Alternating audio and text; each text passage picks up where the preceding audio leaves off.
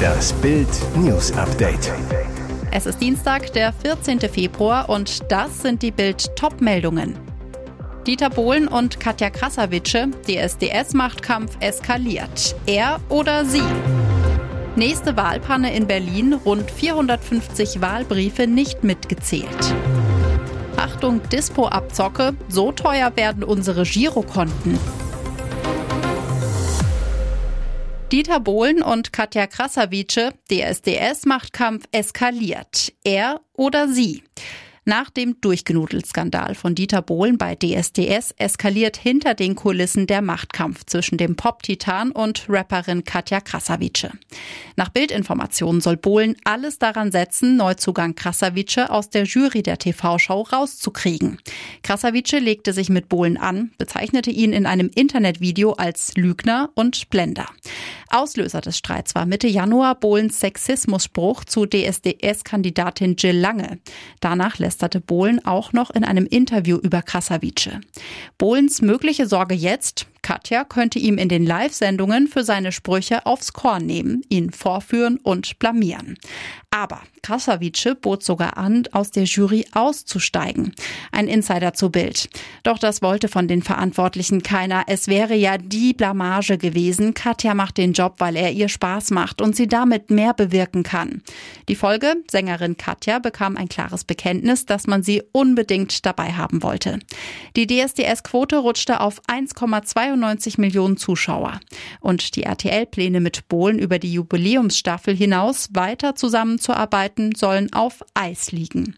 Auf eine Bildanfrage zu dem Machtkampf antwortete RTL, es sind noch sieben Wochen bis zu den Live-Shows, alles läuft weiter wie geplant. Nächste Wahlpanne in Berlin, rund 450 Wahlbriefe nicht mitgezählt. Zwei Tage nach der Wiederholungswahl in Berlin müssen noch Wählerstimmen aus etwa 450 Wahlbriefen gezählt und dem Ergebnis hinzugefügt werden. Das sagte Landeswahlleiter Stefan Bröchler am Dienstag. Die Wahlbriefe kamen laut Bröchler offenbar recht spät im Bezirk Lichtenberg an und blieben am Sonntag bei der Auszählung liegen. Es habe Kommunikationsprobleme im Bezirkswahlamt gegeben. Die Zettel waren vorhanden, wurden aber nicht richtig weitergeleitet. Wie es genau dazu kam, sei unklar. Das müsse der zuständige Bezirkswahlausschuss nun klären. Zuvor hatte der Spiegel berichtet. Bröchler sagte, die Wählerstimmen sollen in den nächsten Tagen gezählt und das Ergebnis dann mitgeteilt werden. Es ist wichtig, dass keine Stimme verloren gegangen ist, sagte er.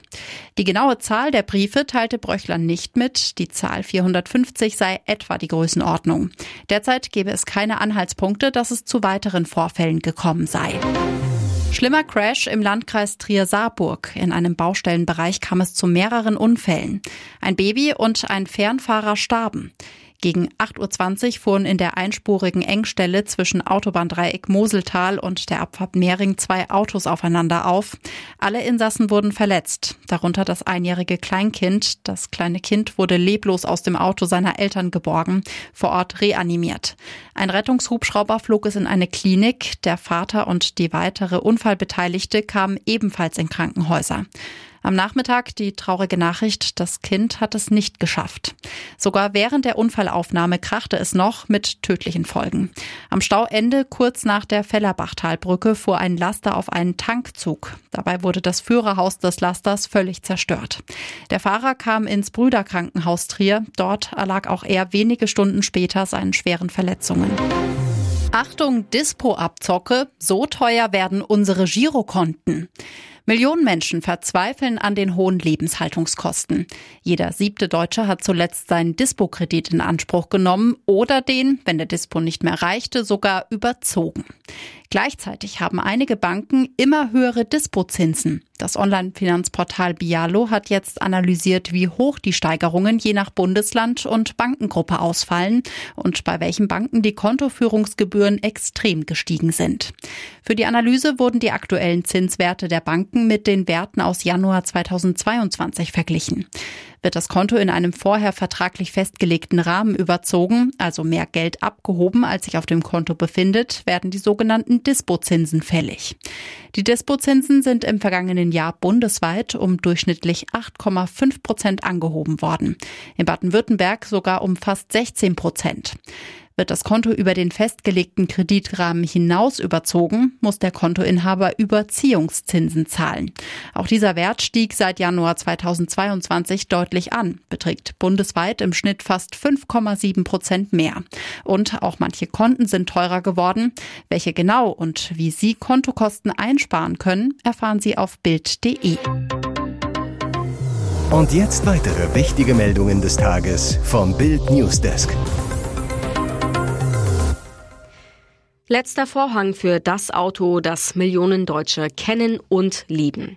Kurz nach 12 Uhr beschloss das EU-Parlament in Straßburg, dass ab 2035 keine fabrikneuen Pkw mit Verbrennermotoren mehr zugelassen werden dürfen. Mit Benzin und Diesel dürfen in Europa dann nur noch Gebrauchtwagen fahren. Eine Mehrheit mit den Stimmen von Grünen, Linken und Sozialdemokraten galt schon vorher als sicher. Formal ging es nur noch um die Absegnung eines Kompromisses zwischen EU-Staaten, Kommission und Europaparlament, der im Oktober 2022 erzielt wurde. In der Debatte wiesen zahlreiche Abgeordnete darauf hin, dass wegen des Klimawandels noch weitere Schritte folgen müssen, zum Beispiel ein starker Ausbau des öffentlichen Nahverkehrs und des Bahnnetzes in Europa. Kritiker wiederum verwiesen vor allem darauf, dass der Beschluss Innovationen abwirkt und Hunderttausende Arbeitsplätze gefährdet. Letzter kleiner Hoffnungsschimmer für alle, die auch in Zukunft keine E-Autos in ihre Garage lassen wollen. Die FDP hat eine Klausel durchgesetzt, wonach die EU-Kommission untersuchen soll, ob der Einsatz von E-Fuels in Frage kommt, mit Benzin vergleichbare Kraftstoffe, die aber synthetisch und mittels grünem Strom aus Wasser und Kohlenstoffdioxid gewonnen werden. Ob das tatsächlich passieren wird, unklar. Ihr hört das Bild News Update mit weiteren Meldungen des Tages. Aus Kostengründen Ford streicht 2300 Jobs in Deutschland. Massiver Stellenabbau bei Ford. Der US-Autobauer will in Köln und Aachen 2300 Arbeitsplätze einsparen. Dies sei aus Kostengründen nötig, teilte Ford am Dienstag mit. In Köln arbeiten derzeit rund 14.000 Menschen für Ford, in dem Aachener Forschungszentrum circa 200. Die meisten Jobs sollen in den nächsten drei Jahren in der Kölner Entwicklungsabteilung wegfallen. Zudem ist die Verwaltung betroffen. Die heute angekündigten Maßnahmen richten die Produktentwicklungsorganisation und die Verwaltungsfunktionen von Ford in Europa auf ein kleineres, fokussiertes und zunehmend elektrisches Produktportfolio aus, sagte Deutschlandchef Martin Sander. Ziel sei eine schlankere, wettbewerbsfähigere Kostenstruktur. Ford beschäftigt hierzulande insgesamt 19.000 Mitarbeiter. Der Betriebsrat hatte das Vorhaben bereits im Januar publik gemacht und damals sogar den Wegfall von bis zu 3.200 Jobs in Köln und Aachen befürchtet. Der Konzern hatte im vergangenen Jahr seine Gewinnziele verfehlt und will sich einer Radikalkur unterziehen. Ford ist im Umbruch, schwenkte relativ spät auf den Elektrokurs ein. In diesem Jahr sollen die ersten in Europa hergestellten reinen Ford Elektroautos in Köln vom Band rollen. Das Verbrennermodell Fiesta wird eingestellt. Hier ist das Bild News Update. Und das ist heute auch noch hörenswert. Das bei Kindern beliebte Hüpfspiel Himmel und Hölle beginnt meist auf dem Feld Erde. Außenministerin Annalena Baerbock spielt es unter der Erde.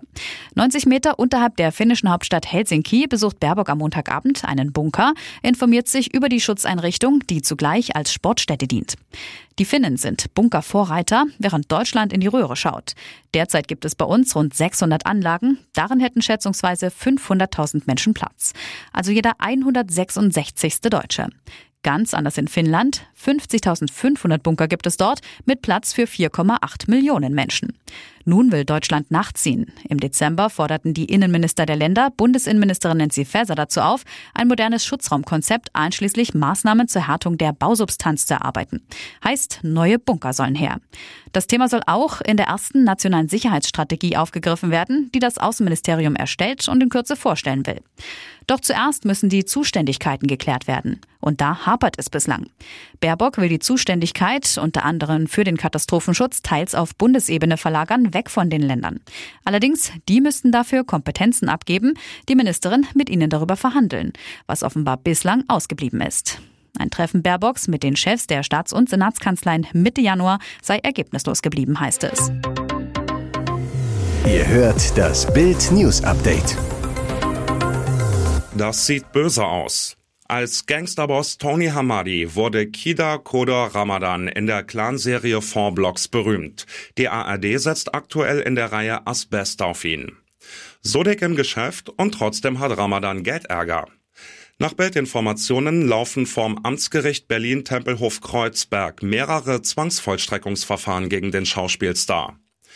Es geht um Forderungen in Höhe von mehreren tausend Euro gegen den sechsfachen Vater. Ein Luxushotel im Spreewald soll per Mahnverfahren einen vierstelligen Betrag von Ramadan einfordern.